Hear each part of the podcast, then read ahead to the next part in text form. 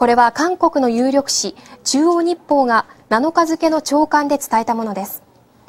それによりますと、北朝鮮はミサイル発射に合わせて、1段目が落下する日本海に専門カラーを乗せた船舶を出港させ、観測に当たっていました。北朝鮮は当初、海軍の艦船を派遣する予定でしたが、日本など国際社会の反発に配慮して、民間の船舶を使ったということです。2段目が落下予定の太平洋の海域にも観測船を派遣しようとしましたが、こちらは途中で故障して引き返しました。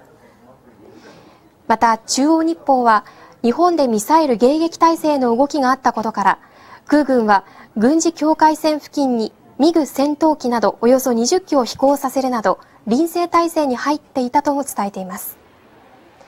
ミサイル発射にあたって北朝鮮が日米韓3国の軍事的な対応にかなり神経質になっていたことがうかがえます。